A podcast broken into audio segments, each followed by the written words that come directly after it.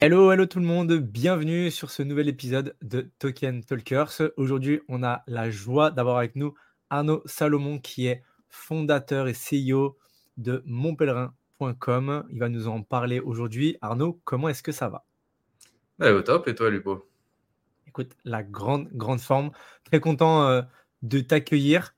Euh, on a vraiment un cœur avec Jean d'accueillir des, euh, des gens qui ont un vrai impact dans le Web 3 et ce qui nous, ce qui nous a plu euh, dans, dans, ce que tu fais, dans tout ce que tu mets en place euh, avec nous, avec, enfin, dans l'écosystème, c'est cet aspect évidemment euh, tokenisation.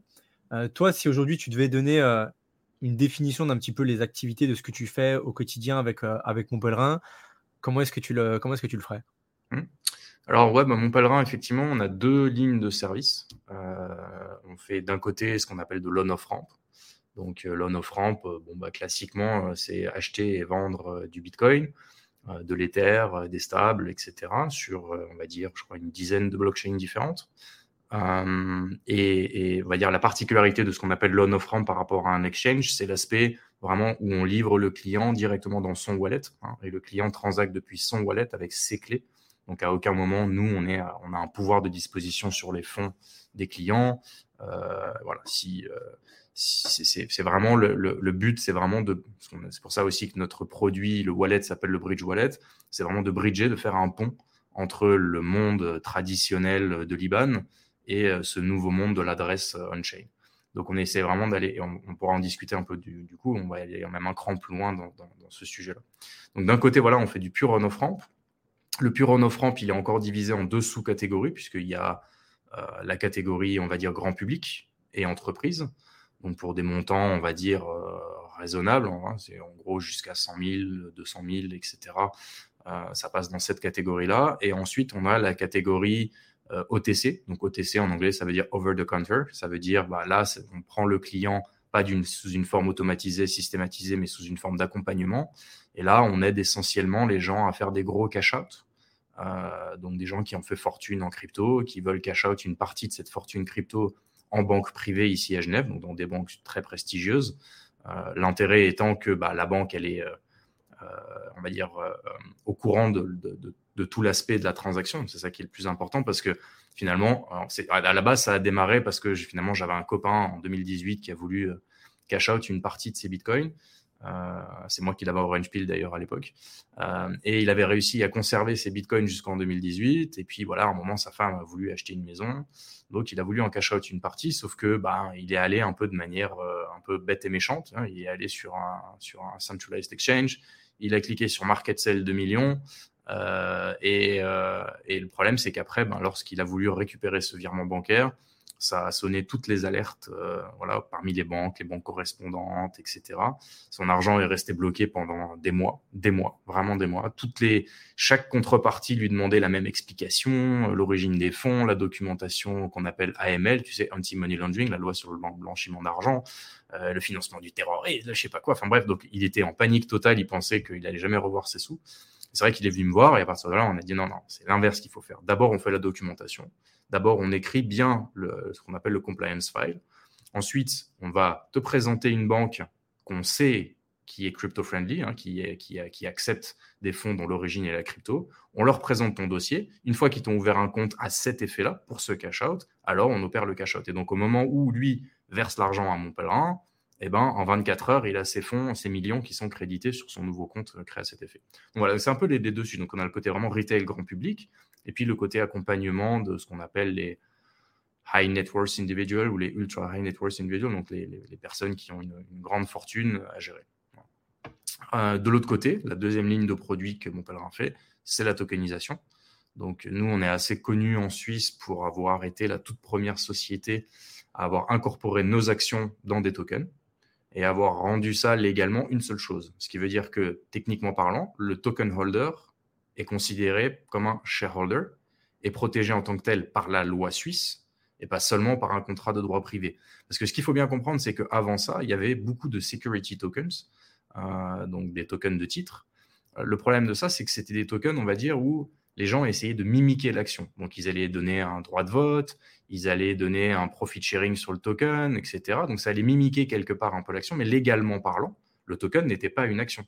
Donc, alors, il disait oui, mais tu peux venir redeem le token pour être inscrit sur le registre des actionnaires, mais ça perdait un petit peu son, sens. Hein. Donc, nous, vraiment, notre innovation là, on a travaillé avec un grand cabinet d'avocats qui s'appelle Stein à l'époque.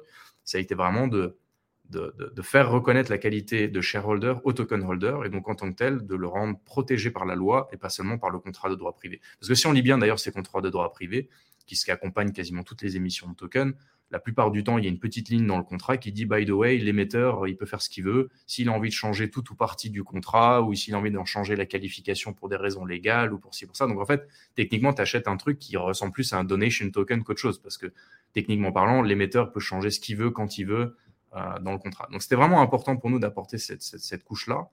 Et, euh, et, voilà. et depuis, on a d'ailleurs ajouté dans notre token qui s'appelle le MPS, donc le Mont Pèlerin Shares, hein, donc l'action de Mont Pèlerin, euh, le MPS, depuis, euh, c'est pas seulement une action, c'est aussi un utility token en plus, puisqu'on a rajouté ce qu'on appelle des utilities dans le token, c'est-à-dire bah, les possesseurs d'actions Mon donc de tokens Mon euh, ont des trades gratuits, ils ont des, ils ont des, des, des, trades gratuits jusqu'à un certain montant en fonction du nombre d'actions qu'ils possèdent.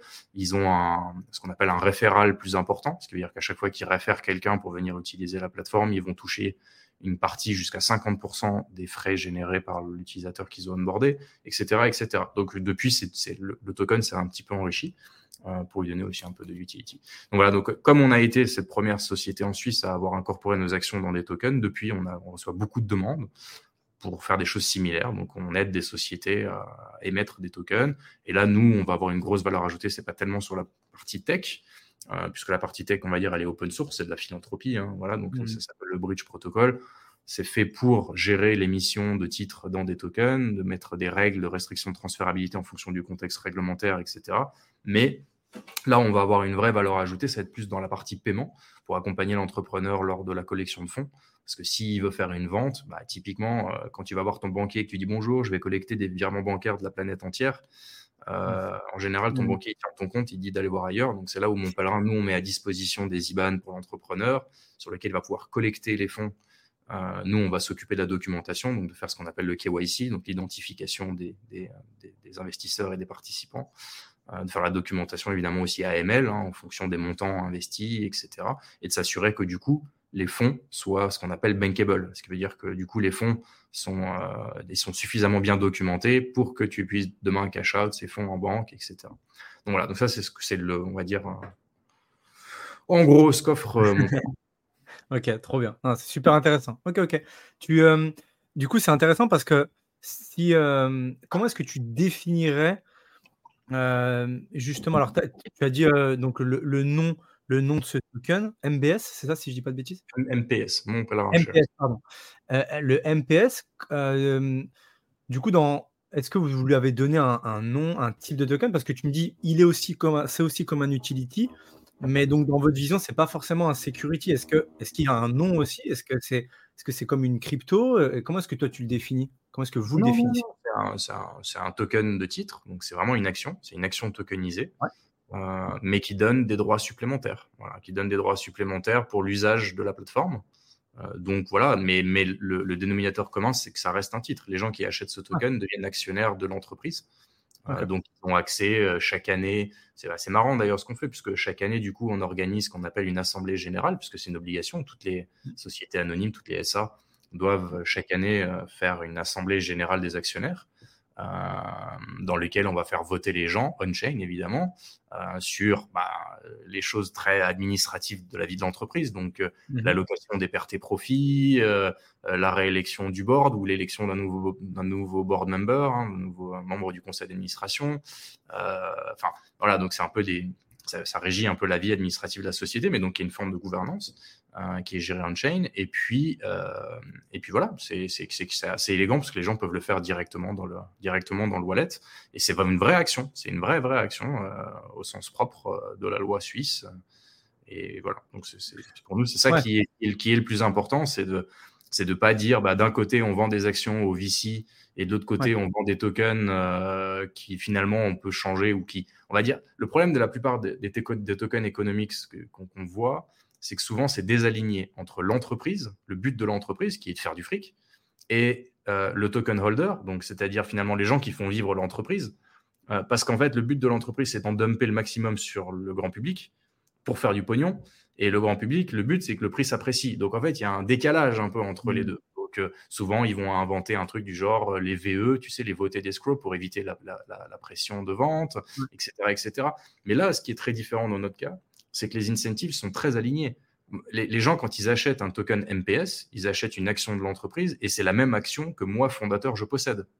Donc, j'ai aucun intérêt à faire écrouler le prix pour euh, mon propre profit, puisque ça va contre mes propres intérêts. Donc, si tu veux, ça permet d'aligner et de faire converger tous les intérêts de, chacun.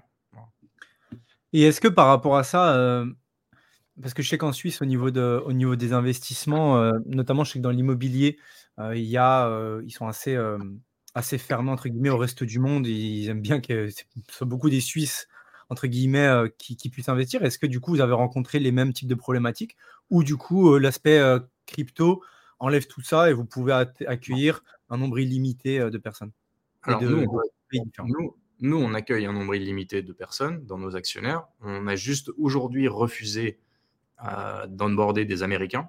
Donc, dans nos, dans nos conditions générales, on ne prend pas d'actionnaires américains. Alors, on peut uniquement s'ils sont des actionnaires accrédités, mais pas sur le grand public. Euh, techniquement, on pourrait. Hein. C'est pas, c'est une limitation qu'on s'est mis de manière assez volontaire, mais il n'y a pas de vrai, euh, de vrai raisonnement en fait derrière ça. Hein. Donc, euh, évidemment, les pays sous sanction, ça y a un vrai raisonnement parce que c'est illégal. Tous les pays sous sanction, Iran, etc.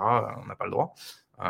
Maintenant, pour les États-Unis, techniquement, il n'y aurait pas de problème, mais ça nous, ça nous embêterait un petit peu parce qu'en termes de reporting, ça veut dire qu'on devrait avoir une ligne de communication avec l'État américain et c'est pas forcément un truc aujourd'hui qu'on a envie d'avoir. voilà, mais mais sinon, non. Euh, on se, se limite pas du tout. En ce qui concerne l'immobilier, comme tu l'as dit, oui, là, il y a une limitation parce que le sous-jacent est de l'immobilier. Donc, même si tu dis, euh, je crée une société euh, qui détient un bien immobilier suisse, comme c'est une société immobilière, elle a les mêmes restrictions que l'immobilier sous-jacent. Donc, par exemple, l'immobilier résidentiel en Suisse, il est pas, on ne peut pas le vendre à des non-résidents suisses. C'est accessible que à des gens qui habitent en Suisse. Ce n'est pas le cas de l'immobilier commercial. Donc, si on veut tokeniser l'immobilier commercial, il n'y a pas de problème. Ça, ça se distribue dans le monde entier. Mais l'immobilier résidentiel suisse, pour le coup, ne peut se distribuer qu'à des résidents suisses. Exact, exact, exact. C'est, euh, le, point euh, qui, est vachement important à comprendre, c'est que finalement, euh, le token, lui, encore une fois, parce que tu me demandais est-ce que la crypto résout le truc? Non, pas du tout. Parce qu'en fait, le token, encore une fois, et peut-être que je vais faire une petite définition que j'aime bien faire en général, qui peut-être qui m'appartient, mais euh, la différence, on va dire, entre crypto et token. Finalement, si tu réfléchis à un, token, il y a un émetteur qui est très bien identifié et qui doit respecter le contexte réglementaire. Donc le token, finalement, ce n'est qu'un véhicule numérique programmable.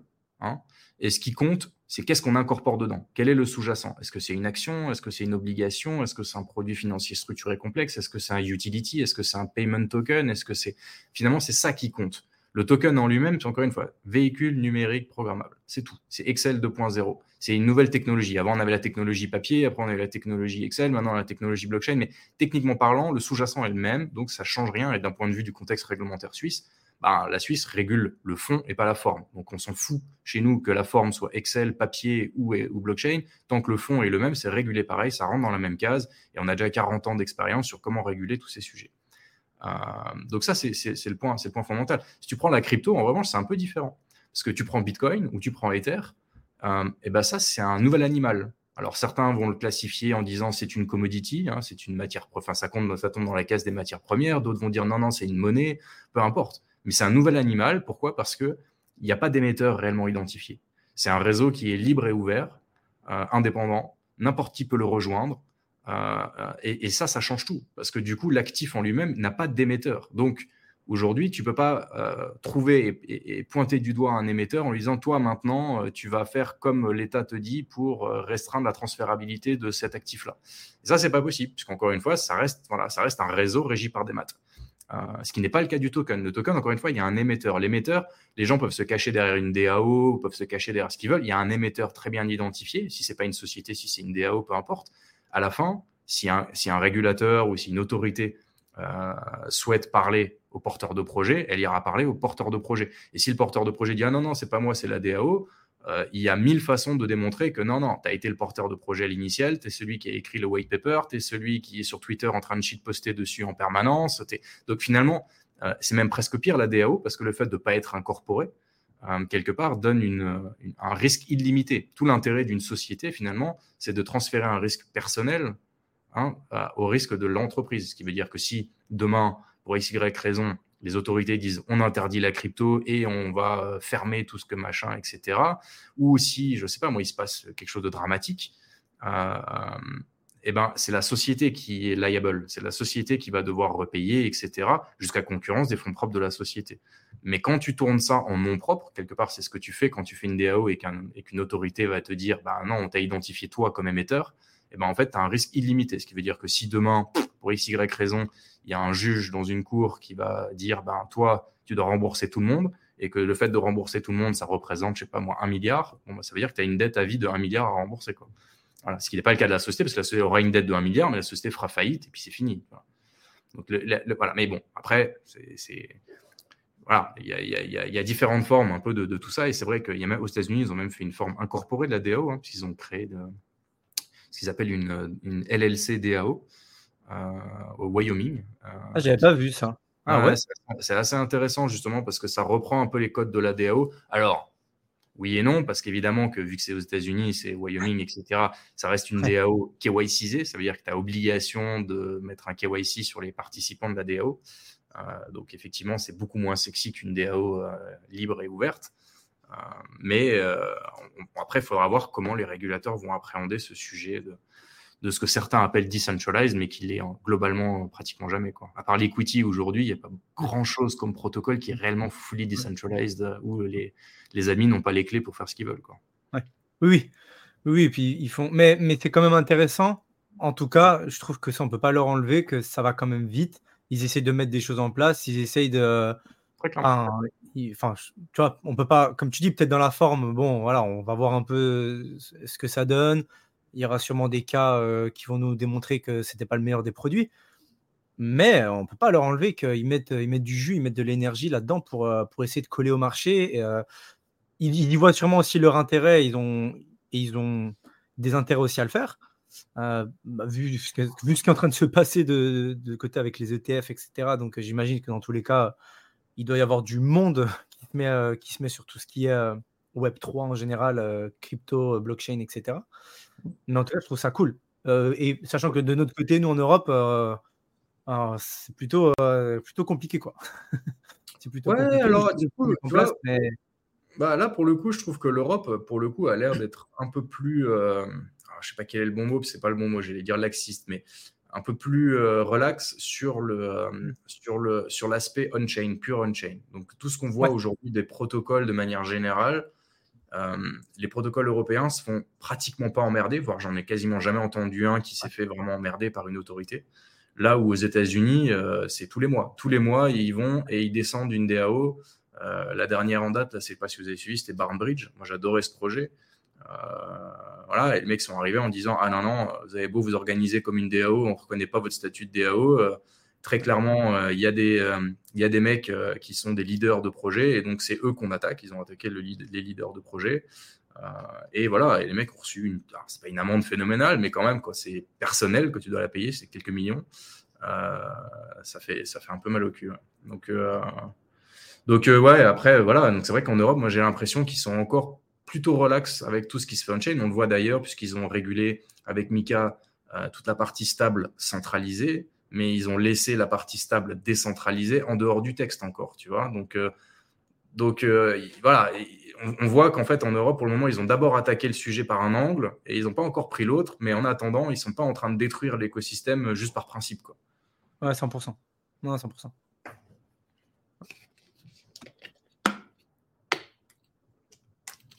Jean, je ne sais pas si. Euh, Alors, en décalage. Euh, Arnaud, c'est bien, Alors, un petit peu en décalage, hein, désolé pour, euh, pour l'interférence, mais effectivement, moi, j'ai bien compris tout, tout, tout, ce que tu as expliqué. Et il y a des mots qui sont très techniques dans ce que tu as dit, et on a, bah, on a des auditeurs qui ne sont pas autant, pas autant que toi. Donc, on va essayer au fur et à mesure que quand tu utilises des mots techniques, d'essayer de faire soit les traductions, soit de te demander d'expliquer peut-être un peu différemment pour que tout le monde puisse, puisse comprendre, parce que tout le monde n'a pas ton niveau d'expertise. Mais en tout cas, c'est tellement, tellement cool de, t'écouter. Est-ce qu'on peut commencer, euh, ou plutôt continuer par bah, ton début. Euh, On sait que tu as, voilà, tu as commencé dans l'écosystème, en tout cas, tu as commencé à créer Mon Pèlerin parce qu'effectivement, il y avait des problèmes, notamment sur les retraites de Bitcoin, c'est ce que tu as expliqué.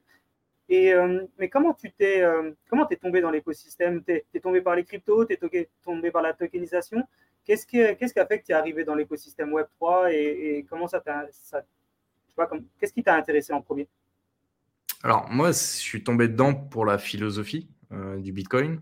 Euh, donc, moi, je, juste pour peut-être mettre un petit contexte, à la base, moi, j'ai, j'ai une formation d'ingénieur. J'ai étudié à l'EPFL en système de communication avec une dominante en sécurité informatique. Euh, mais j'ai jamais travaillé en qualité d'ingénieur. J'ai fait toute ma carrière en finance et notamment dans le trading de matières premières et plus spécialement dans l'énergie, donc le pétrole, l'électricité, le gaz, le CO2, le charbon, etc.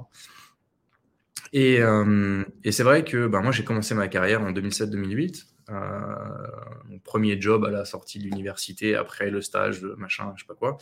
Euh, et je me suis retrouvé bah, voilà, sur un univers un petit peu impressionnant puisque tu es sur un trading floor. Hein, au milieu de superstars du trading, et puis toi, tu es junior assistant trader, ton premier taf.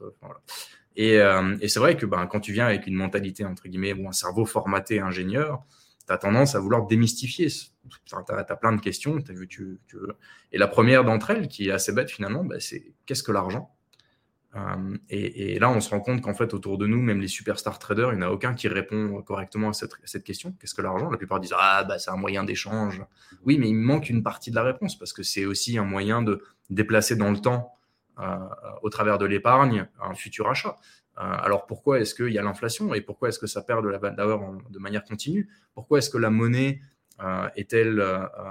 contient-elle un taux, un taux d'intérêt euh, et pourquoi ce taux d'intérêt-là est, dicté par un planificateur central, donc la banque centrale, plutôt que par le marché comme tout le reste? Enfin, J'avais mille questions dans ce sens-là qui allaient, mais c'est quoi l'argent en fait Expliquez-moi. Et puis ensuite, on se rend compte que la plupart des traders, encore une fois, même les superstars, avaient très peu de compréhension et de connaissance de ces sujets et voire même euh, n'avaient même pas conscience qu'ils étaient en train de trader avec une ligne de crédit sur l'institution.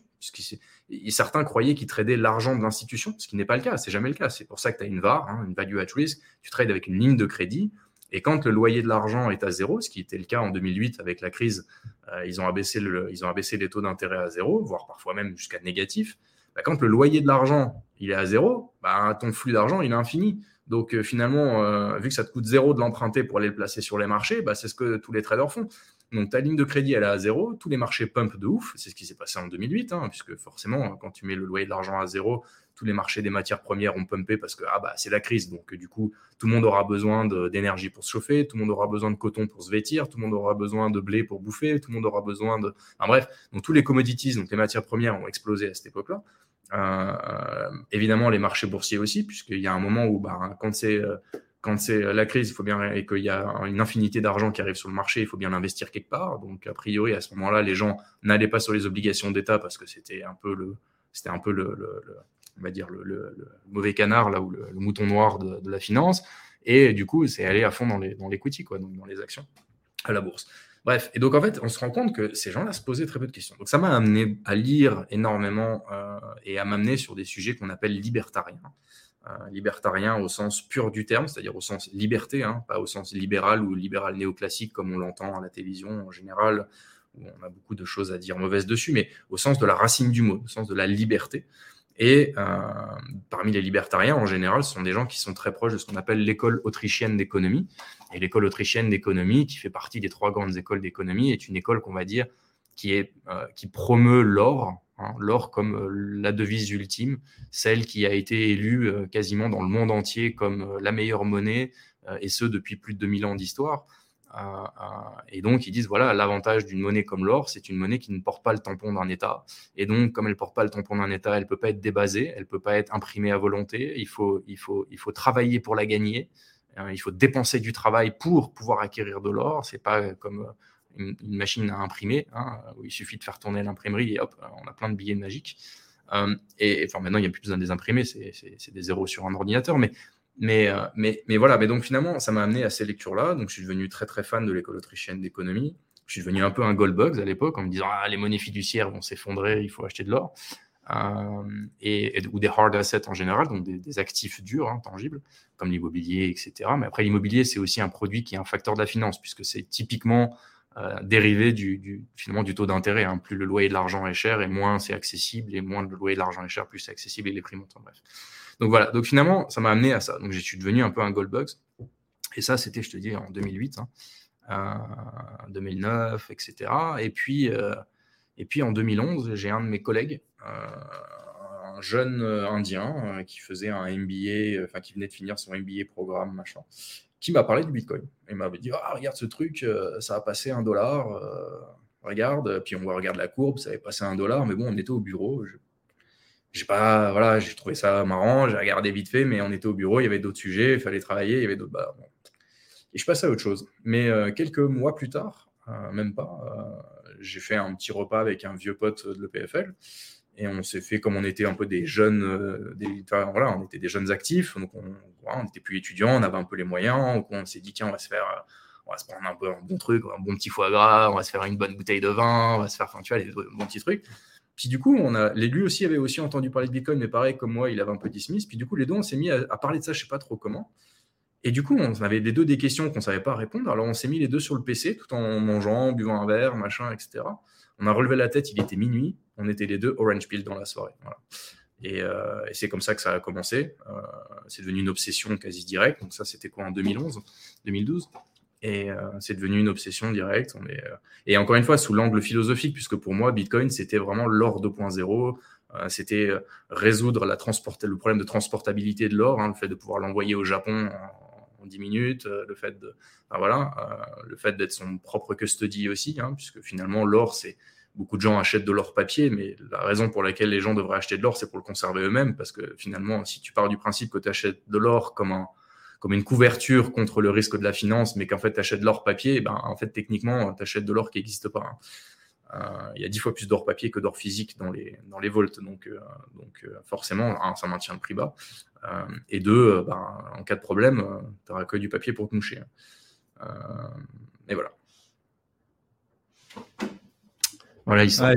J'aime beaucoup, j'aime beaucoup en tout cas intéressant, très intéressant. donc ouais, donc es tombé dedans quand même au, début quand bah, médiatiquement il n'y avait personne. C'était quand même 2012, ouais, 2011-2012, ça reste quand même les, vraiment les prémices. Et, euh, et, du coup, moi, je trouve ça ultra intéressant. Euh, je connaissais pas du coup cette école, euh, école autrichienne, en tout cas, de tout ce qui est finance. Et je suis assez partisan aussi du fait que ouais, c'est vraiment ce, ce Gold 2.0 qui permet, parce que même on le voit aujourd'hui, même dans le comportement des gens qui ont des bitcoins, au final, les gens, ils en accumulent, ils en accumulent. Le but, c'est d'en accumuler et ça sert pas de transaction. Il y a, tout ce qui est. Il y a les stables pour ça. Et les gens, l'objectif, c'est d'en avoir le plus. Et, euh, et, basta. Alors, il peut y avoir aussi, bah, comme tu disais, l'exemple de ton ami, des gens qui bah, voilà, l'ont acheté quand même assez bas, veulent quand même un peu cash out, euh, veulent des choses de la vie. et c'est normal. Mais le comportement, en tout cas, il est vraiment dans l'accumulation. Dans quoi. Vraiment dans l'accumulation plutôt que dans, au final, euh, même dans The White Paper où c'était bah, peer-to-peer, au final, c'est pas forcément avec le BTC qu'on s'en sert. Quoi. C'est dommage d'ailleurs, c'est assez dommage parce que comme, comme, tu dis, alors que ce soit en Occident, ça paraît assez logique puisqu'on a des monnaies fonctionnelles qui n'ont pas tendance à perdre énormément de valeur ou en tout cas pas de manière euh, visible du jour en jour, même si c'est le cas, hein, on l'a vu hein, avec l'inflation ces, ces, deux dernières années où en gros les gens ont perdu, tous les prix ont fait plus 20% sur tout l'alimentaire, sur tous les trucs.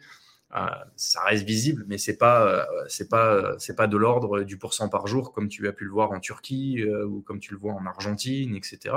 Et ce qui est dommage, c'est que dans ces pays-là, les gens ils ont tous élu ben, massivement l'USDT sur Tron comme étant un moyen d'échange plutôt que le Bitcoin. Et ça, c'est vrai que c'est un peu dommage. Donc, on peut le comprendre par rapport à la volatilité du prix. mais c'est vrai que c'est un peu dommage quelque part pour ces pays-là ou ces populations-là qui finalement changent de maître. Hein. Elles changent le maître lire turc en maître dollar euh, ou elles changent le maître pesos en maître euh, dollar. Mais à la fin, euh, oui, ça, va, c'est un peu mieux géré, mais ça reste une monnaie fiduciaire dont la, direction n'a pas changé depuis 100 ans. Quoi, hein. donc ça va vers zéro hein, à la fin. C'est sûr que c'est un business qui est un peu, particulier pour les gens qui, euh, écoutent et qui connaissent, qui connaissent pas, qui comprennent pas. Mais par contre, tout ce que tu dis, c'est, tellement juste et, c'est très intéressant à, écouter. Et donc, comme le disait Lupo, toi, tu as commencé en 2011-2012 et tu as fondé euh, en 2018. Et entre-temps, est-ce que tu étais encore dans l'écosystème? Tu étais acteur? Tu étais juste investisseur? Tu regardais de loin et tu étais en train de voir quel était ton comportement pendant, pendant cette période-là? Non, alors moi, je suis un trader dans l'âme. Euh, donc, euh, moi, j'ai pas mal tradé, j'ai pas mal joué. J'ai... Après, euh, au début, tu sais, à l'époque, Bitcoin, c'était pas un truc où tu mettais 10 000 balles en te disant ah, j'y crois à mort et tout. Enfin, tu te disais oui, j'y crois parce que j'ai envie d'y faire partie, mais tu n'allais pas y mettre non plus des sommes phénoménales à l'époque parce que, ben voilà. moi, si, je repasse, je pense j'ai dû, j'ai dû passer je ne sais combien de Bitcoin. À l'époque, ça s'appelait Satoshi Dice pour ceux qui connaissent. C'était euh, le premier euh, espèce de casino purement on-chain, ce qui veut dire que la, partie euh, aléatoire était pas, tu n'avais pas besoin de faire confiance à un serveur pour la partie aléatoire du, du, gambling, quoi, du casino, c'était prouvé par la blockchain puisque c'était finalement un chiffre aléatoire qui était fourni par, le, par à chaque bloc, quoi, tu vois. Et donc, en fait, c'était un truc purement on-chain où tu allais t'envoyer un bitcoin, euh, si tu as gagné, tu recevais deux bitcoins. Si tu as perdu, tu perdais ton bitcoin. voilà, tu vois. Et en fait, c'était là en train d'envoyer un bitcoin en espérant en recevoir deux, etc. Puis à l'époque, tu, tu, tu on jouait, on jouait comme ça. Bref, donc ça, déjà, j'en ai perdu plein là-dedans. Mais le vrai sujet pour moi, ça a été euh, MTGOX, parce que c'est là où j'ai perdu toute ma fortune en crypto. Euh, donc MTGOX, pour ceux qui connaissent pas, c'était à l'époque le plus gros exchange qui se trouvait être un saut percé depuis le début. Euh, euh, et, donc, en fait, euh, voilà, le mec a perdu 80% des fonds qui avaient été déposés, qui représentaient à l'époque plus de 500 millions et qui aujourd'hui représentent je ne sais combien de milliards ou de dizaines de milliards. voilà, donc ça représentait quoi, 800 et quelques mille bitcoins. Enfin, c'est juste délirant, quoi. Et le pire dans cette histoire, c'est que j'ai perdu mes fonds à cause de Gox, mais c'est pas à cause de Gox, c'est à cause de moi, puisque je les ai posés chez Gox, sachant que je n'ai jamais acheté un seul bitcoin sur Gox. Hein. Euh, et qu'à l'époque, euh, la seule raison pour laquelle ils étaient chez Gox, c'est que je m'amusais à faire de l'arbitrage entre plateformes. Et, euh, et, que du coup, je me suis retrouvé coincé un jour sur Gox parce que c'est là où il y avait la meilleure opportunité d'arbitrage parce qu'il commençait déjà à y avoir un peu du FUD sur le sur le sur le sur l'exchange. il y avait grave d'arbitrage, donc je me suis mis à faire ça et puis jusqu'au jour où plus moyen de sortir les fonds du, Gox et c'était fini. Et moi, à l'époque, j'étais persuadé que le mec était suffisamment intelligent pour avoir mis un système, tu sais, hot cold wallet, hein, donc euh, un portefeuille froid qui est complètement déconnecté d'Internet, qui représenterait normalement, dans la toute logique, 80% des fonds. Et au pire, tu as 20% de hot wallet, donc un wallet connecté en ligne qui, lui, aurait pu se faire pirater, mais ça représenterait que 20% de pertes sur les fonds. Il se trouve que le ratio a été complètement inversé et, euh, et qu'en plus, la faillite est encore en cours aujourd'hui, ce qui veut dire que l'exchange a fait faillite en 2014, je crois. Euh, et aujourd'hui encore, en 2024, dix ans plus tard, euh, la faillite est encore pas réglée. Et, et entre-temps, bah, les avocats, depuis dix ans, donc les avocats qui s'occupent de la faillite, bah, ils vendent des bitcoins tous les ans hein, pour se payer leurs frais délirants, puisque les mecs, ils se font payer 1000 balles de l'heure ou je sais pas combien. Euh, ils sont une armée mexicaine à se faire payer des, tarifs horaires de fou. Donc forcément, ils doivent vendre les actifs de l'entreprise au fur et à mesure pour se payer. Et puis quand il n'y aura plus rien, ils diront aux gens, bah, désolé, on vous rend rien. Mais voilà. Mais donc ça, ça a été un peu le déclencheur aussi hein, pour moi dans cette vision de mon pèlerin et de dire on va faire quelque chose qui, dans un premier temps, je l'imaginais avec une preuve de full réserve, etc. Mais finalement, encore mieux aujourd'hui, c'est de dire bah, c'est du self-réserve. Ça veut dire c'est vous qui détenez les clés. Et quoi qu'il arrive, on n'a pas de pouvoir de disposition sur vos fonds parce que même si demain un État, une autorité venait nous demander de, entre guillemets, vous séquestrer vos fonds, ben, on ne peut pas, tout simplement, parce qu'on n'y a pas accès.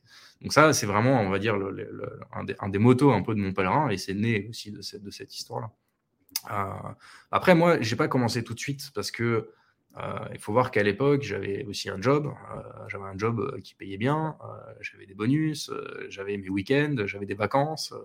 Enfin, c'est un confort, quoi. Donc, il y a un moment aussi où c'est difficile, même si c'est quelque chose qui me trottait beaucoup dans la tête, euh, c'est difficile de se lancer dans l'entrepreneuriat quand on a, on va dire, un train de vie confortable et qu'on quitte tout ça, parce qu'en plus en Suisse, c'est un petit peu différent d'ailleurs. Tu n'as pas le droit au chômage quand tu montes ta boîte, donc c'est pas comme si tu peux dire ah bah tiens, je vais pas prendre de risque parce que je vais me mettre sous deux ans sous le chômage ou je sais pas quoi. Tu vois, non, tu vas sous tes fonds propres et c'est toi après, il faut continuer à payer ton loyer. Il faut voir que la Suisse c'est quand même un des pays les plus chers au monde, donc euh, donc, euh, donc voilà, vivre en Suisse sans salaire, euh, etc., c'est pas évident non plus. Donc, bref, Donc finalement, le sujet, il a réellement démarré un peu plus tard parce que un peu plus tard, voilà, j'ai quitté la boîte et avec un copain, on a monté une autre boîte, mais dans, le trading de commodities, mais pas pour nous. C'était une boîte qu'on, qui était, on a été mandaté par quelqu'un pour fabriquer sa coquille, euh, parce qu'il avait récupéré un flux important euh, d'huile de tournesol entre l'Ukraine et la Chine, etc. Bref. Et donc, euh, ça m'a libéré beaucoup de temps à cette époque, en fait, ce sujet, parce que on a beaucoup bossé pour la mise en place. Mais une fois que le truc tournait, le truc tournait et ça tournait comme une cash machine. Euh, et, on n'avait plus grand chose à faire en fait hein, dans l'entreprise, donc on avait énormément de temps disponible. Et donc c'est là où j'ai commencé bah, à faire un business plan, à faire des, des PowerPoint, à, on va dire à coucher sur papier l'idée, à commencer aussi à venir la présenter, tu vois. Donc au début, bah, tu vas un peu timide dans des meet dans des machins, dans des, dans des events de pitch ou dans des trucs comme ça. Puis au début, bah, tu es tout seul, toi, avec ton, avec ton PowerPoint, quoi. Hein. Puis voilà, donc ça, ça a pris quoi, peut-être un an et quelques, un an et demi où je suis resté un peu comme ça, tout seul, à essayer de raffiner un peu l'idée, la présenter, la confronter, rencontrer des gens et surtout constituer une équipe. Parce que c'est ça le nerf de la guerre pour monter une, bonne boîte, c'est d'avoir une bonne équipe. Il faut avoir la dream team qui va avec. Euh, et donc voilà, donc ça a été la, constitution d'équipe et puis ça a réellement démarré, comme tu as dit, fin 2017, euh, début 2018, euh, avec la, un, la vente de, des, des, actions tokenisées de mon pèlerin auprès du public, et puis avec toute l'équipe constituée. Je prends quelques secondes pour vous remercier d'être avec nous sur cet épisode. C'est d'ailleurs pour cela que nous aimerions vous offrir notre guide sur la tokenisation. Il est disponible dans le lien en description, vous allez pouvoir apprendre encore plus sur cette révolution. Si vous voyez de la valeur dans nos conversations et notre contenu, vous pouvez également nous soutenir en laissant 5 étoiles sur votre plateforme d'écoute préférée. Merci, car grâce à vos évaluations, vous nous aidez à toucher encore plus d'auditeurs passionnés comme vous. Reprenons l'épisode. D'accord, donc tu t'es, tu t'es, tu t'es lancé comme ça et, ta vision, elle, était directement de faire de la tokenisation. Est-ce que ta vision, comme tu as fait partie des gens qui ont été euh, malencontreusement eus par, euh, bah, par Gox, euh, et, et Herpales et compagnie, est-ce que, est-ce que ça, c'est quelque chose qui t'a as dit, bah, moi, je vais créer ma plateforme et ça ne se passera pas comme ça s'est passé avant? Euh, est-ce que tu as toujours eu un coin dans, la, dans un coin de ta tête de faire dire, bah, je prends en gros ma revanche en faisant quelque chose de mieux? Ça, ça, a toujours été dans un coin de ta tête C'est exactement ça. En fait, Mon Pèlerin, le, tout premier, les toutes premières présentations de Mon Pèlerin, euh, à l'époque, on ne parlait pas de self-reserve, on ne parlait pas de self-custody, on parlait essentiellement de full reserve, c'est-à-dire de faire quelque part une euh, nouvelle institution financière que certains appellent banque, mais bon, on n'a pas trop le droit d'utiliser ce mot en Suisse tant qu'on ne l'est pas. Euh, mais l'idée, c'était vraiment de créer une nouvelle institution financière euh, qui soit nativement crypto, évidemment, et qui lise ces deux mondes, le monde de l'IBAN, le monde de l'adresse, et qui peut prouver en tout temps qu'elle est full réserve, aussi bien du côté des monnaies fiduciaires que du côté de la crypto, qu'en tout temps, si 100% des clients veulent leur argent, en une journée, on est capable de le rendre à tout le monde parce qu'on a les fonds liquides disponibles et pas les fonds réinvestis dans je ne sais quel dans l'immobilier, où on n'a pas prêté vos fonds à un tiers, où on n'a pas cherché à acheter un produit pour faire du yield sur vos fonds pour notre propre profit, etc. Donc c'est vraiment d'assurer la plus grande qualité, la plus grande sécurité des dépôts. Euh, donc ça, c'était la vision initiale. Vraiment, mon pèlerin était basé sur trois piliers qui étaient voilà, full réserve, marketplace et tokenisation. Donc ça veut dire quoi? Bah, Full réserve, on comprend.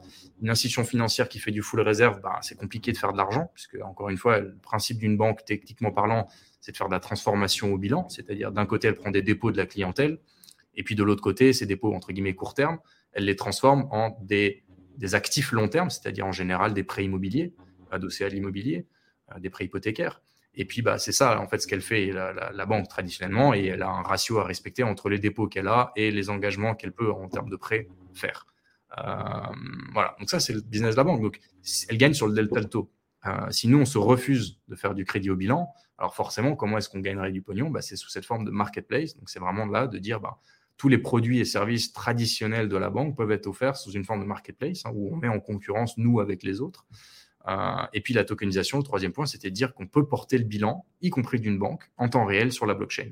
Aussi bien le côté actif que passif, parce que finalement le passif, c'est les dépôts de la clientèle, c'est du stablecoin, et le côté actif, encore une fois, c'est du crédit. Euh, donc ça, c'est quelque chose qui est assez simple finalement à modéliser. On, on s'est éloigné de ce sujet parce que le contexte de la licence bancaire suisse nous a pas été donné. Donc, on a documenté une licence bancaire en full en Suisse, etc. le problème qu'on a eu face à ça, il était essentiellement retail. C'est-à-dire que notre régulateur, aujourd'hui, il a accepté deux crypto-banques hein, en Suisse, mais uniquement à condition qu'elles se limitent à des investisseurs qu'on dit qualifiés euh, ou d'autres institutionnels. Donc en gros, des gens qui, entre guillemets, pour la FINMA, sont capables euh, de comprendre leurs risques et sont suffisamment qualifiés pour, euh, pour les prendre, etc. Parce que le rôle, encore une fois, de la FINMA, donc notre régulateur, c'est entre guillemets de protéger le grand public. C'est de protéger les gens contre eux-mêmes, c'est de protéger les gens contre des potentielles faillites ou contre des scams ou contre même juste le, finalement l'avarice des gens. C'est-à-dire que les gens veulent, en veulent toujours plus, ils veulent trader avec levier x 100 et puis ils finissent toujours par tout perdre. Euh, et donc le but du régulateur, c'est un peu de protéger les, abus de ce côté-là. Donc finalement, le régulateur nous dit une licence bancaire, oui, mais limitée à cette catégorie de clientèle. Nous, ce n'était pas du tout notre vision. Nous, on voulait faire quelque chose de totalement retail orienté dès le début. Donc on s'est dit non, on met ça de côté pour le moment et on va aller directement adresser le marché avec un produit on va essayer de faire un produit le plus simplifié possible, donc notamment avec la self-custody, et de le rendre le plus élégant possible. Donc vraiment de, faire en sorte qu'on va lier ton IBAN avec ton adresse et inversement, pour que tu arrives vraiment à passer entre ces deux mondes, entre ces deux rails de paiement, euh, de la manière la plus fluide et la plus élégante possible. Et voilà, c'est comme ça que finalement on a démarré, et je pense que ça a été la meilleure décision qu'on ait jamais prise. Ouais, et, euh, vous avez connaissance de...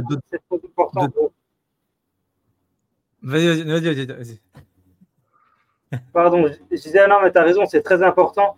Euh, bon, la FINMA est très présente. Hein. Pour ceux qui nous écoutent, la FINMA, c'est l'équivalent de l'AMF pour les, gens qui sont, qui sont en France. Mais euh, c'est très important de pouvoir attaquer le marché et aussi de pouvoir proposer des choses au retail. Et comme tu l'as dit, toi, justement, bah, il existe des crypto-banques en Suisse, mais qui fonctionnent qu'avec des institutionnels. Et c'est bien, mais le problème, c'est que ça ne fait pas grandir le marché, ça ne fait pas grandir, ça ne fait pas mûrir, ça ne fait pas apporter de, bah, nouvelles personnes dans l'écosystème. Euh, il ne deviendra pas populaire si, on, le, laisse avec que, que, du professionnel. Et l'avantage avec, euh, euh, bah, ce que tu proposes, c'est que ça permet à des non-professionnels d'apprendre ce que c'est, de tester, de travailler avec des sociétés qui sont carrées, implémentées, qui travaillent déjà dans l'écosystème depuis longtemps, qui ont une expérience incroyable et toi, tu donnes cette opportunité-là. Et donc, du coup, c'est comme ça que tu as créé mon pèlerin pour éviter justement les problèmes qu'il y a déjà eu dans le passé, arriver avec un truc beaucoup plus carré que, ça a été. Quelqu'un qui ne sécurise pas forcément la totalité des fonds de la même manière. Et, euh, ça, c'est euh, super intéressant. Moi, j'ai une question par rapport à la création de mon pèlerin. Pourquoi le nom Mon Pèlerin Est-ce que c'est en rapport avec le petit village en Suisse qui s'appelle Mon Pèlerin euh, rien à voir. Est-ce que c'est par rapport à ce qu'on sait qu'il y a une société aussi qui est assez connue euh, qui s'appelle Mon Pèlerin Enfin, c'est pas vraiment une société, mais c'est un peu un, art de pensée, etc.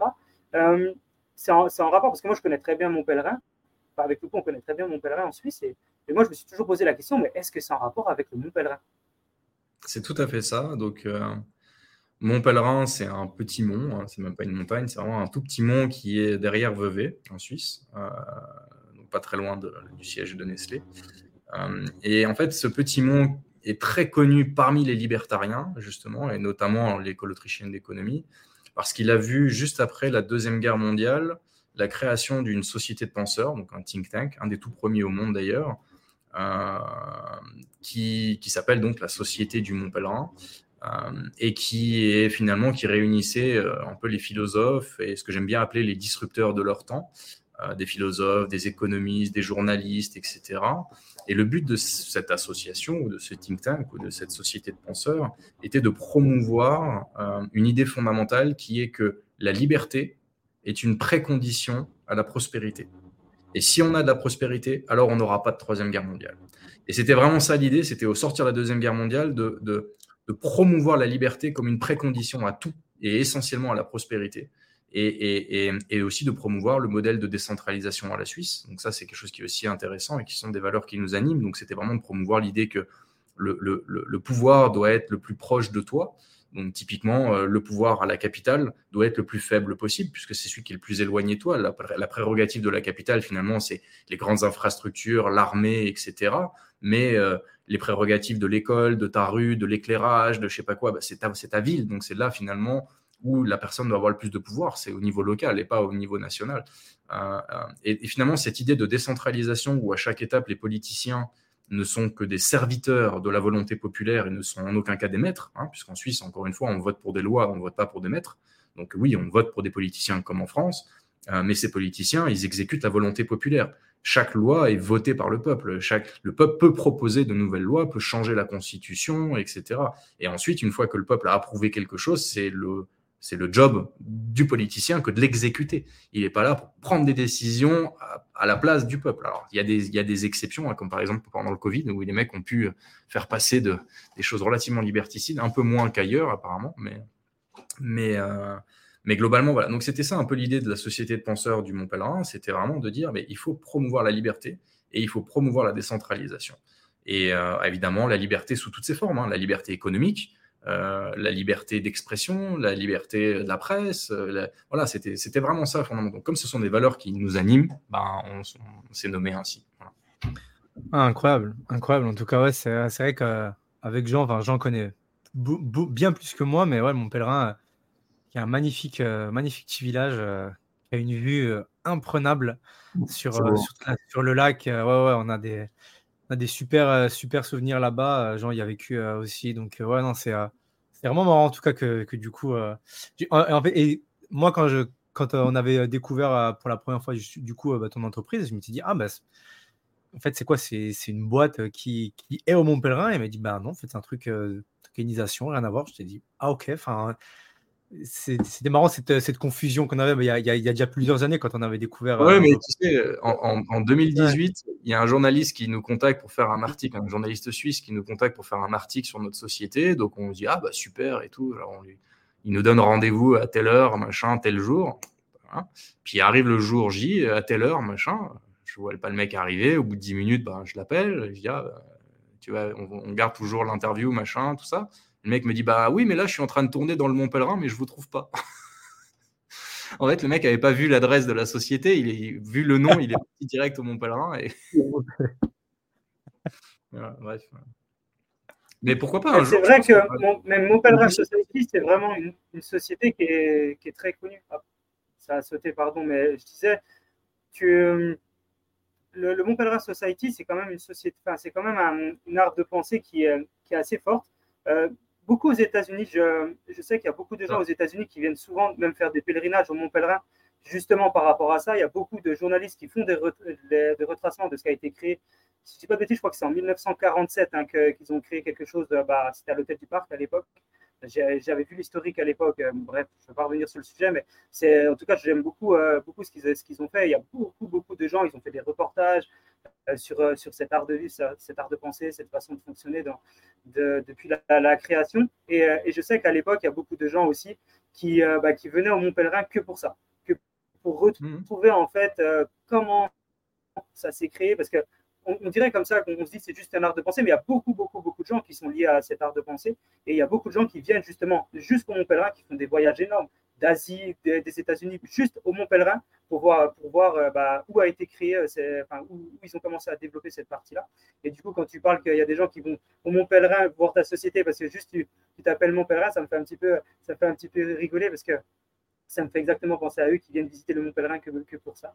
Et bah, pourquoi pas un jour déménager au Mont Pèlerin, hein, qui sait on, organise tous les ans, on organise une petite marche, euh, un, voilà, un petit pèlerinage au Mont Pèlerin. Donc on part, on part d'en bas, là, on part de Vevey, et puis on monte, euh, on monte à pied euh, jusqu'en haut du Mont Pèlerin, voilà. Et puis bah tous les tous les gens qui suivent Mont Pèlerin, qui ont envie de se greffer à ça, sont les bienvenus. Puis c'est bon enfant, ça permet de se rencontrer, puis on finit la, la montée avec une bonne avec une bonne fondue. Et, et voilà, puis c'est sympa avec une belle vue. Ça permet et alors, il y en a certains qui montent en funiculaire. Nous, on fait la marche à pied. Après, on peut redescendre en funiculaire aussi. Mais le principe, normalement, c'est de marcher parce que, en fait, tout le principe de ces sociétés de penseurs, pourquoi est-ce qu'elles vont à chaque fois se mettre en haut d'une montagne euh, C'est pas pour rien. Hein. C'est partout pareil. Hein. Et c'est pas pour rien. C'est parce que finalement, euh, quand tu vas faire une réunion avec des gens importants, euh, si les mecs, avant d'arriver, ils se tapent déjà une bonne heure de marche ou une heure et demie, voire deux heures de marche, une fois qu'ils sont arrivés en haut, en général, ils ont leur esprit qui est plus sain. Tu as décanté, tu, n'amènes pas avec toi tous tes stress et tous tes problèmes. Tu as, vraiment un, esprit beaucoup plus sain pour venir débattre de choses importantes, pour venir échanger, etc. Et tu te libères un peu de toute cette négativité que tu as pu accumuler en ville, etc. Et, donc cette marche-là, finalement, elle est très importante pour cette partie de décantation pour les sociétés penseurs en général. Et c'est pour ça qu'on le voit, hein, beaucoup se font en haut d'une montagne. Ah, très, très. Ouais, c'est vrai que maintenant que tu le dis, ça me fait penser à d'autres euh, d'autres courants. Et, euh, c'est vrai qu'il y, a cette image de dire oui, et, je suis assez d'accord pour le fait de dire oui, euh, tu as marché déjà une heure pour aller discuter, tu arrives au-dessus, tu abordes pas les mêmes sujets. et ouais, ça, ça, libère entre guillemets de, la négativité. C'est un, un bel angle de pensée en tout cas. C'est un très très bel angle de pensée. Moi, je trouve ça, je trouve ça cool. pour revenir un petit peu à tout ce qui est à tout ce qui est tokenisation. Euh, on le sait aujourd'hui, et euh, bah, il y a de plus en plus d'entreprises qui, travaillent dans la tokenisation. Il y a de plus en plus de types d'actifs euh, qui, peuvent se tokeniser. Et je suis assez curieux de savoir, toi, dans, ta vision, quels sont les types d'actifs qui valent plus le coup d'être tokenisés et quelle est un peu la tendance qui émerge de ça? C'est difficile à dire parce que euh, il y, a, les projections très lointaines, il y a la réalité du marché actuel. Euh, dans la réalité du marché actuel, on peut se rendre compte quand même que tout ce qui touche à la tokenisation d'actifs réels tangibles est un problème.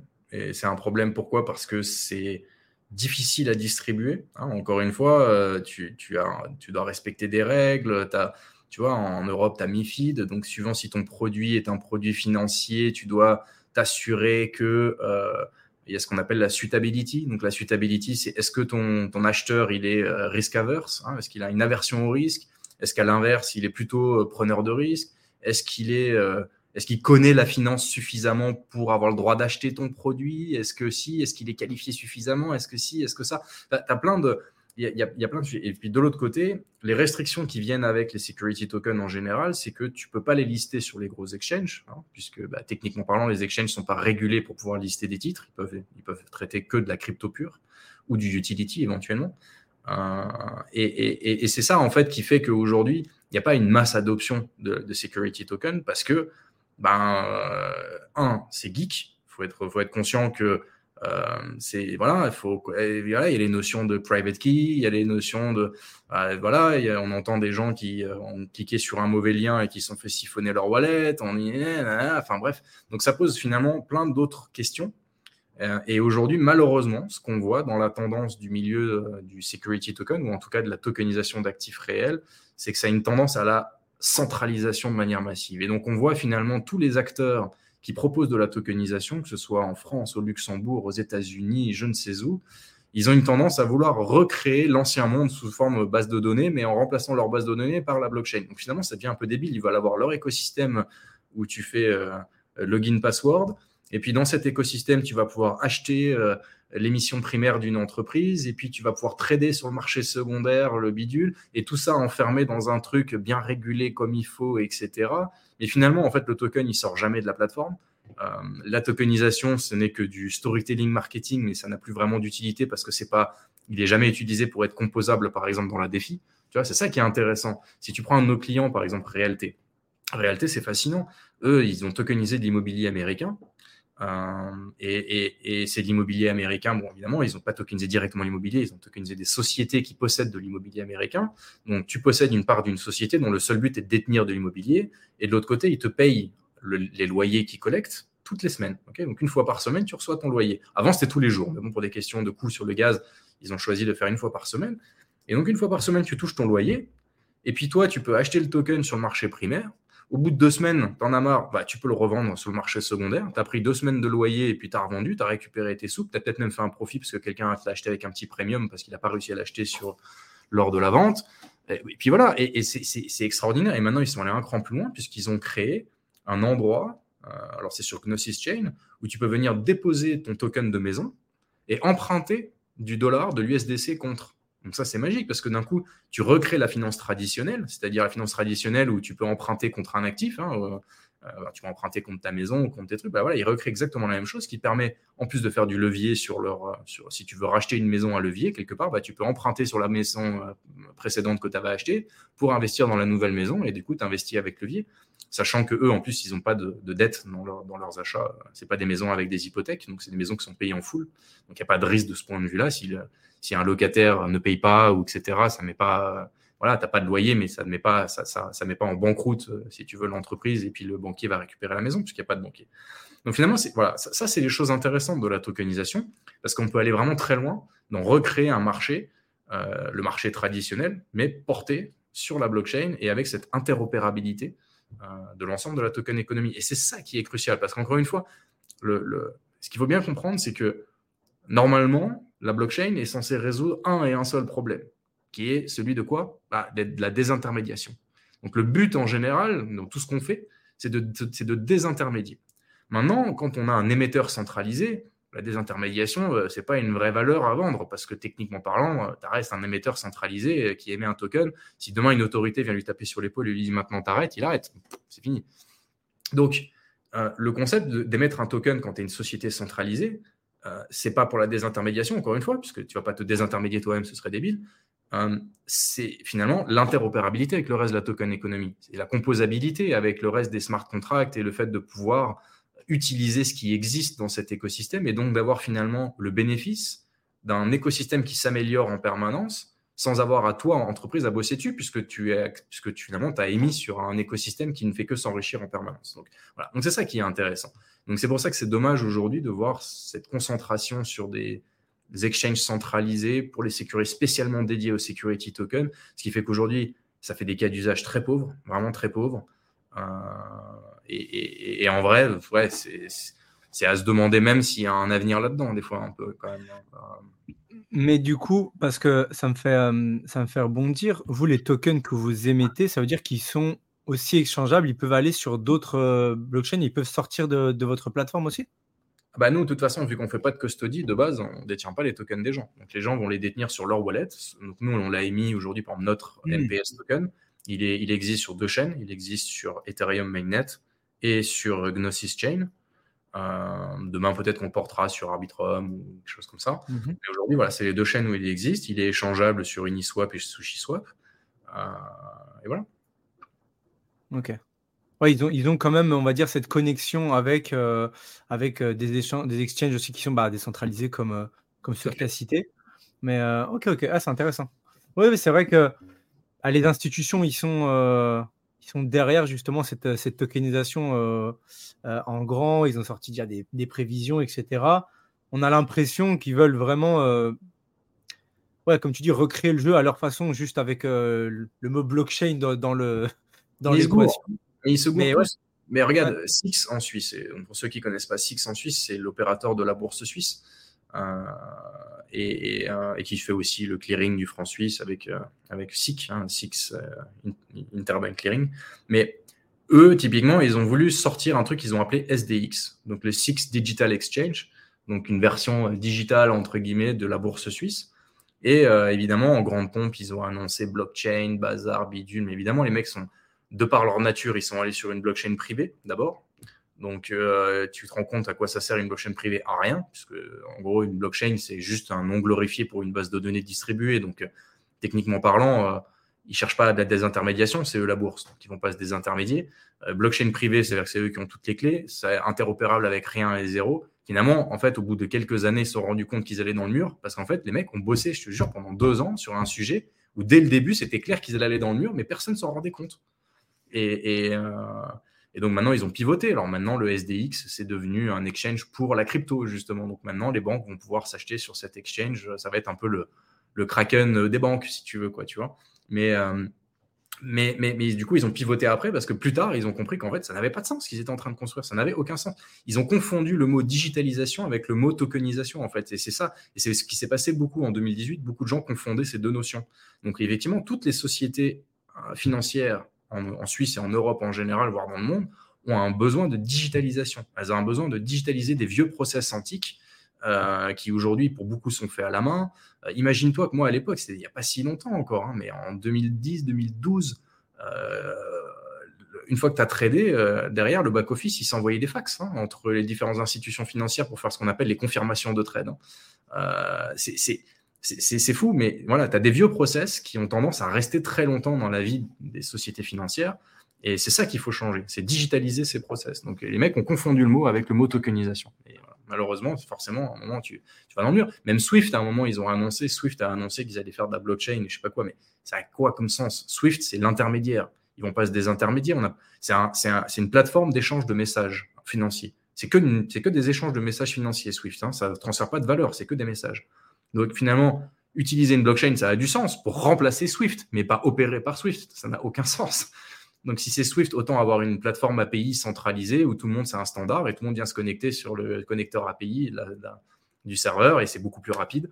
Euh, c'est beaucoup plus maintenable, c'est beaucoup plus scalable, hein, donc ça peut évoluer euh, en charge euh, beaucoup plus qu'une blockchain. Ça peut, tu vois, un serveur centralisé, c'est bien maîtrisé aujourd'hui. Donc, si tu n'as pas le problème de la désintermédiation, pourquoi tu voudrais une blockchain quoi? Ça n'a aucun sens.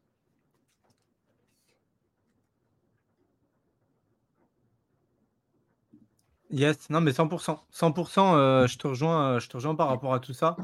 en fait, c'est vrai qu'il y a une différence entre qu'est-ce qui se passe aujourd'hui, quel est le fondement bah, de, de ce système euh, Web3 et qu'est-ce qu'on va faire demain en accord avec ça.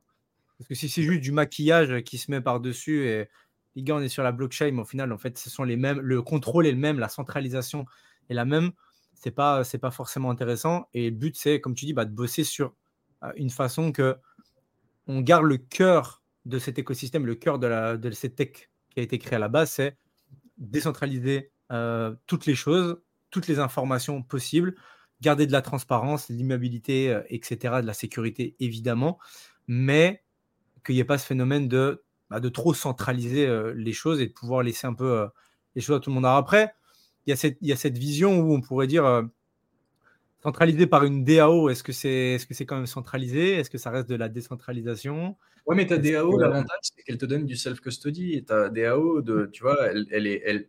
Alors, oui, euh, les mecs, effectivement, ils ont les clés admin. Donc, si les mecs sont à un moment, euh, on va dire, malhonnêtes, ils peuvent te défrauder. Parce que si tu interagis avec le contrat, ils vont pouvoir faire des trucs, etc. Mais, mais globalement, ça reste public. Donc, tu peux auditer de manière publique les, les sujets. Euh, si euh, il y a quelque chose qui doit changer dans le code, a priori ça va être ça va se voir. Et surtout, bah, toi, tu interagis euh, en mode Web 3. Tu n'es pas en mode login password pour te connecter à la plateforme. Tu es en mode connect wallet et that's it, quoi, tu vois. Et, à tout moment, tu es toujours en, self-custody de tes fonds. C'est ça, qui est, ça qui est crucial. Vraiment. En plus de la transparence que ça apporte. Parce que mine de rien, ça apporte de la transparence. Et des...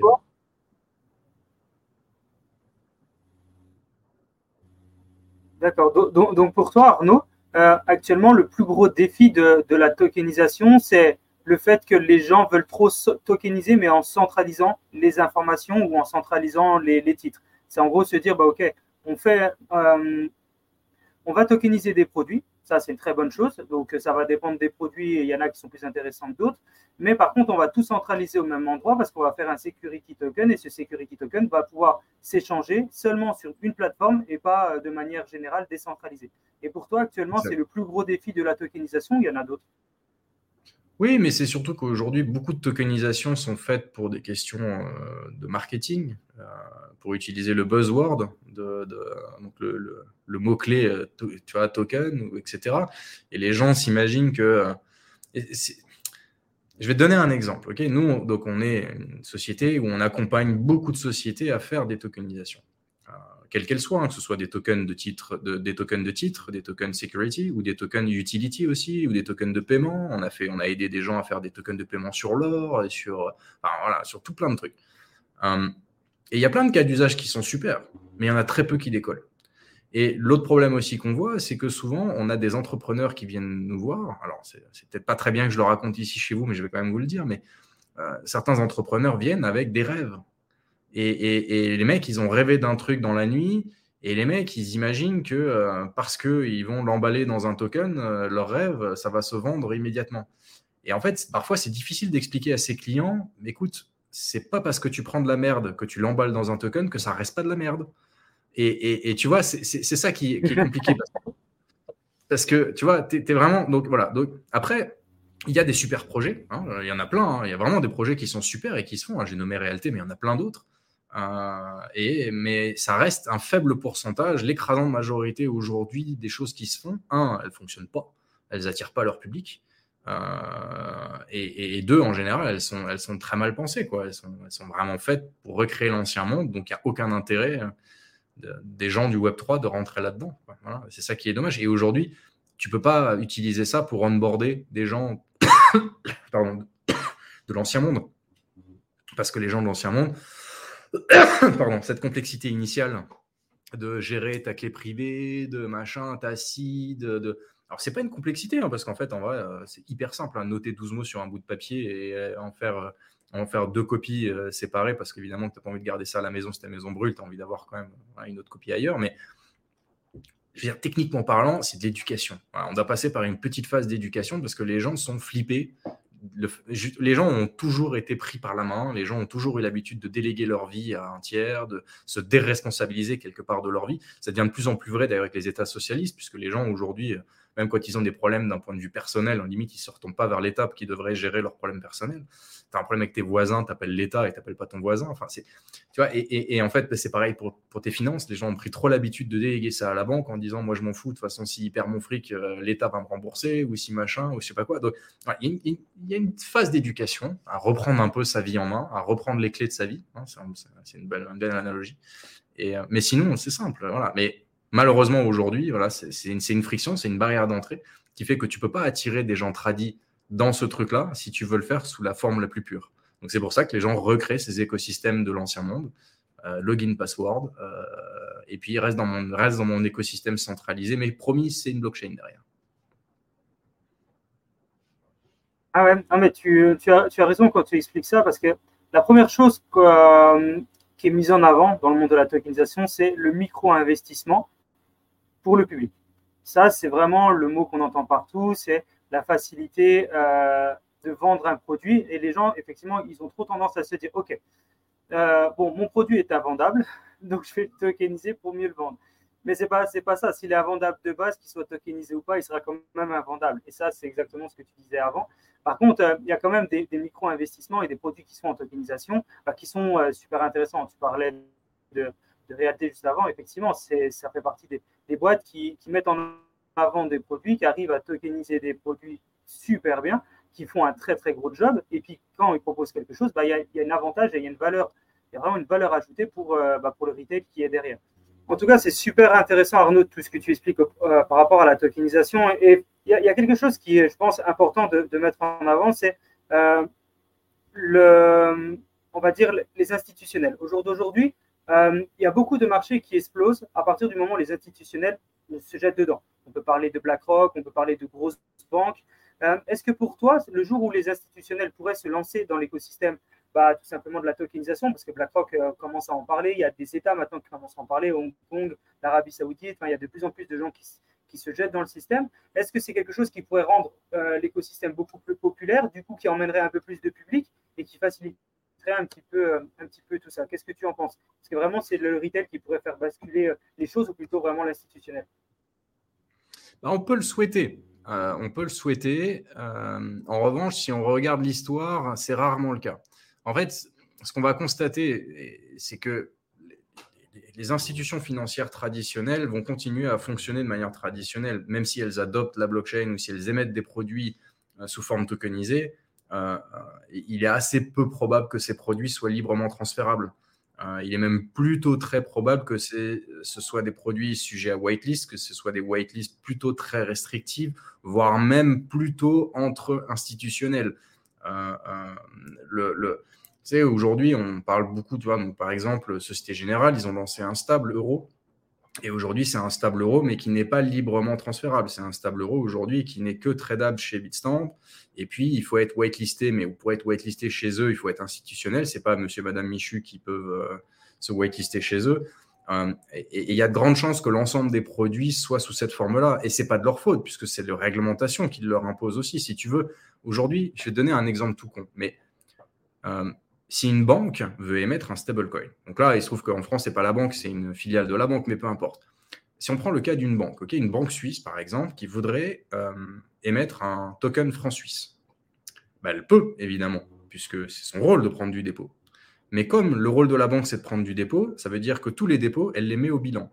À partir du moment où une banque prend les dépôts et qu'elle les met au bilan, alors elles doivent passer un KYC à tous les détenteurs du dépôt. Donc, si tu veux, c'est plus librement transférable, forcément, puisque ça devient un stablecoin qui, qui est au bilan de la banque. Comme il est au bilan de la banque, la banque a l'obligation, dès le premier euro, d'avoir un KYC sur tous ceux qui possèdent ne serait-ce qu'un centime de cette réserve-là. Donc, quelque part, ça tue le, principe du stablecoin, parce qu'un stablecoin whitelisté, c'est quand même très élégant. Puis après, comment tu vas whitelister des smart contracts? Comment tu vas whitelister enfin, Tu vois, qui, qui, qui tu KYCs quand tu, quand, tu, tu, veux, tu veux KYCiser Ave Tu KYCises qui? Euh, Stani, le fondateur? Tu KYCises la DAO comment? Tu... Enfin, Donc finalement, tu, ça devient assez, assez, assez compliqué. Et la réalité, c'est que un émetteur de stablecoin qui serait non banque, lui, il peut faire du hors bilan.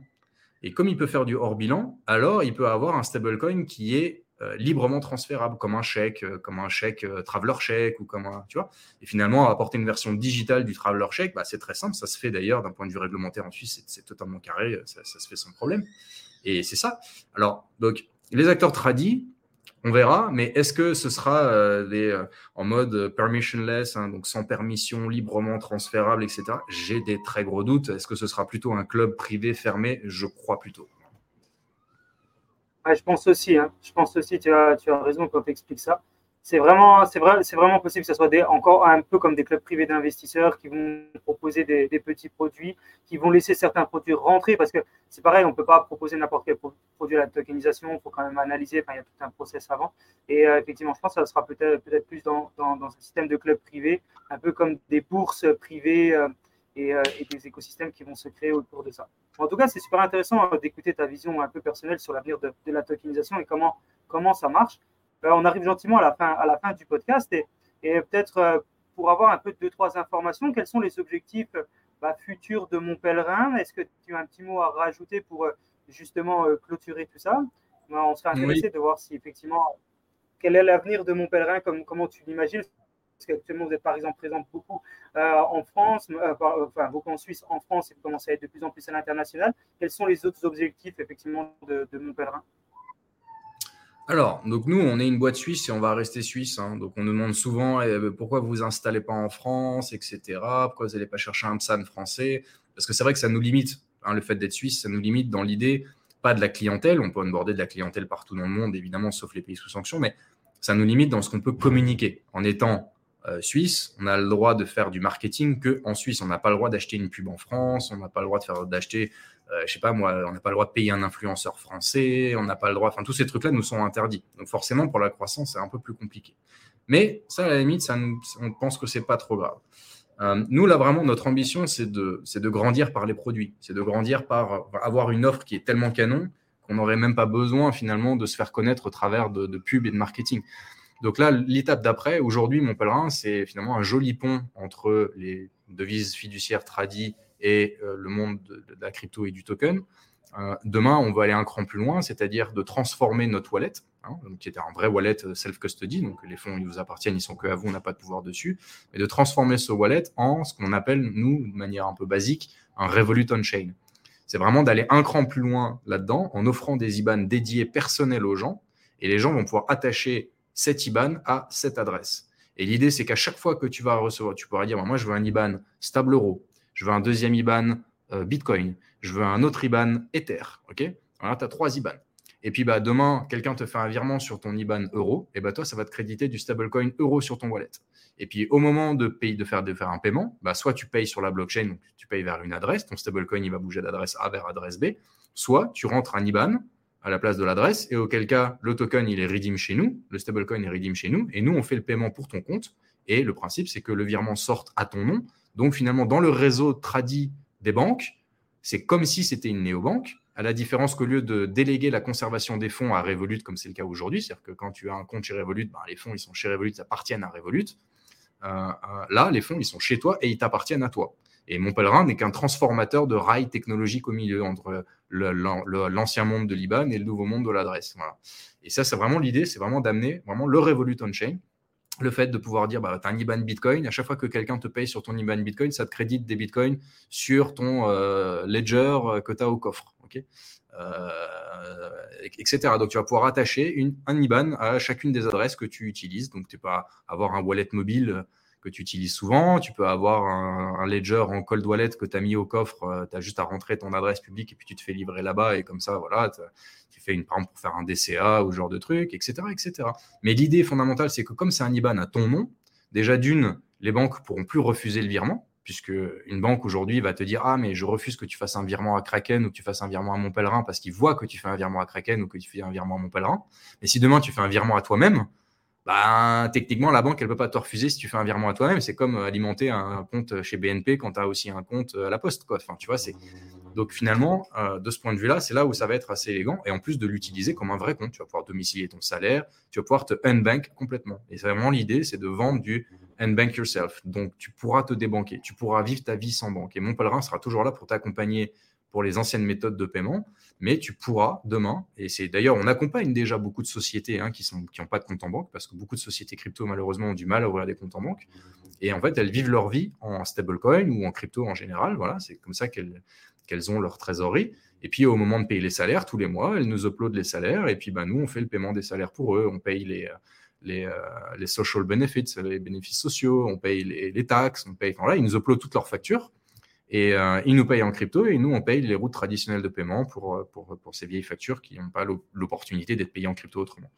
Et, euh, voilà, et donc on accompagne déjà les sociétés à faire ça. Le but demain, c'est de proposer à, tout à chacun de pouvoir avoir un compte entièrement débanqué, d'avoir un compte où tu es ton propre propriétaire de tes fonds. Et donc à aucun moment, quelqu'un peut te saisir, à aucun moment, quelqu'un peut te déposséder de ce que tu as. Oui, donc ça reste quand même, euh, ouais, il y a quand même cette, euh, cette, notion de décentralisation, mais qui a été organisée euh, d'une autre façon, pas comme on le connaît. C'est ouais, oui, ok. T'abandonnes pas le, le côté, le côté décentralisation, au contraire, c'est juste que tu le matérialises d'une autre, d'une autre façon. Voilà, donc la centralisation, quelque part, nous, on est un acteur centralisé, puisque les gens changent, voilà. Mais nous, si tu veux, on n'a jamais les fonds clients plus de 15 minutes. En fait c'est que les fonds clients, ils sont chez le client. Voilà. Mmh. Et, euh, et, si le client veut payer quelqu'un sur les routes traditionnelles de paiement, bah, mon pèlerin va s'en charger pour ton compte, mais uniquement le temps de la transaction. Euh, et inversement, euh, quelqu'un te paye, on collecte sur un IBAN et uniquement le temps de la transaction, on te crédite la contre-valeur sur ton, sur ton portefeuille que tu possèdes et uniquement toi possèdes. Alors évidemment, on, a, on va arriver à un moment où on va aussi proposer euh, la, finalement une forme de backup un peu à la ledger, hein, mhm. d'offrir aux gens, pour ceux qui n'ont vraiment pas confiance en eux-mêmes, la possibilité de, retrouver sa seed au travers de mon pèlerin. Donc c'est un sujet pour nous qui est important, mais qu'on veut bien faire parce qu'on ne veut pas avoir, encore une fois, on ne veut pas garder les secrets des gens. Donc si on garde les secrets des gens, on ne veut pas y avoir accès. On veut que ces secrets-là, ils soient, que nous-mêmes, que on soit dans l'incapacité, même si nous on se fait hacker demain, que ça, ça n'apporte aucune, aucun bénéfice pour, pour voler les gens. Donc il y, y a une chose à bien le penser là-dedans. Euh, et notamment pour tout ce qui est transmission de valeur. Parce que c'est vrai qu'aujourd'hui, c'est encore pas forcément le, vrai sujet. Tout le monde, euh, enfin, ça c'est pas complètement emparé du sujet, mais c'est vrai que ça va devenir un vrai sujet. Qu'est-ce qui se passe quand tu, quand tu meurs quoi? Enfin, a un moment, euh, voilà. Et donc, mettre en place. Alors, soit tu dis, ah bah moi, j'ai donné mes clés à un notaire. Ouais, super, mais enfin, le notaire, c'est pas le meilleur pour garder des secrets digitaux. S'il pris sur un bout de papier puis qu'il met dans son coffre, tu as compris que la sécurité d'un notaire, c'est pas celle d'un coffre de banque. donc voilà, bon, c'est pas terrible. Alors comment tu fais? Bah, Nous, on s'imagine, ça c'est mon imagination, je ne sais pas, peut-être j'ai tort, mais aujourd'hui, j'ai l'impression que la meilleure des stratégies pour justement le leg, ben, c'est de faire ce qu'on appelle des time locks. C'est que tu dis, tu as une adresse, et c'est une adresse particulière de stock sur laquelle tu vas dire, ben, moi, euh, je mets un time lock à 12 mois, par exemple, à un an, et, euh, et je dis que telle adresse, par exemple celle de mon enfant, peut venir claimer mes fonds si je n'ai pas fait de preuve de vie avant la fin des 12 mois. Donc, quelque ah, part, finalement, tu vois, toi, tu es là, en gros, tu dois faire chaque année une preuve de vie on-chain pour ah, resetter le time lock. OK? Et puis, euh, si tu fais pas de preuve de vie pendant 12 mois, eh ben, ça déloque le time lock. Et puis, bah, ton héritier peut venir claim tes fonds et les récupérer. Et tout ça de manière cryptographique sans que ce soit un acteur ah. centralisé qui vienne, qui, qui est là. Donc ça, c'est voilà, c'est un peu les axes aussi sur lesquels on, on veut essayer de travailler, mais ça, c'est des axes plutôt très long terme. Hein. Pour le moment, on va vraiment se focaliser sur le Revolut on-chain. Euh, mm-hmm. Dans un deuxième temps, une fois qu'on a offert les IBAN, pouvoir offrir aussi une carte, donc une carte euh, à la Revolut aussi, une carte multidevise, mais qui est, encore une fois, qui dépense sur, sur ton wallet. Donc pour dépenser sur ton wallet, il y a des choses à, on va dire, à bien prendre en compte, hein, notamment le double spend, etc., puisque les gens vont pouvoir faire une allowance à la carte depuis leur wallet, fine. Mais euh, comme tu le sais, la carte, quand tu la passes, c'est 250 millisecondes l'autorisation, hein, donc un quart de seconde, alors que on-chain, c'est pas un quart de seconde. Donc, euh, tu as un potentiel risque aujourd'hui que euh, le mec réverte la transaction d'un côté alors qu'elle est déjà passée du côté carte. Ça, c'est des, des, choses qu'on doit, qu'on doit gérer, mais ça se gère, hein, ça, ça, ça, se gère assez bien. mais c'est des trucs qui vont arriver, c'est sur le chemin, c'est dans, le, dans, le, dans les tuyaux.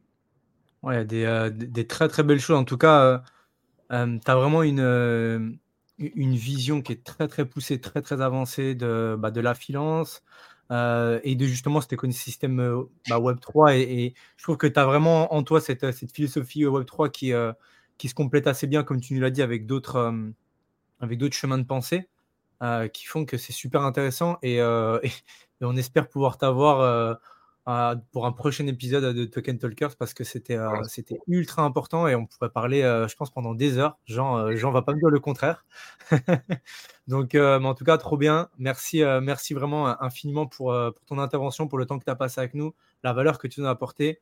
et puis, je te dis en tout cas à très vite, Arnaud. Bonne continuation. J'encourage tout le monde à aller voir bah, justement monpèlerin.com. On met toutes les infos. Euh, pour, que, pour que les gens puissent venir te découvrir ou te redécouvrir. Ben, merci à vous deux. Merci, c'était Avec plaisir. Et je vous dis à très vite pour un nouvel épisode de Token Talkers. Avant de nous quitter, un rappel essentiel pour celles et ceux d'entre vous qui envisagent de franchir le pas vers la digitalisation de leurs actifs. Que vous soyez à la tête d'une entreprise innovante, propriétaire d'un bien immobilier ou tout autre actif à la vente, nous sommes ici pour vous accompagner dans la tokenisation de ce dernier grâce à notre technologie et notre expérience. Rendez-vous sur le lien dans la description de ce podcast pour découvrir comment nous pouvons transformer votre vision en réalité. Encore une fois, merci d'avoir été avec nous aujourd'hui. N'oubliez pas de vous abonner et de partager ce podcast autour de vous si vous avez apprécié notre contenu. Restez à l'écoute pour plus d'épisodes de Token Talkers où nous continuerons à explorer le Web 3.0. A très vite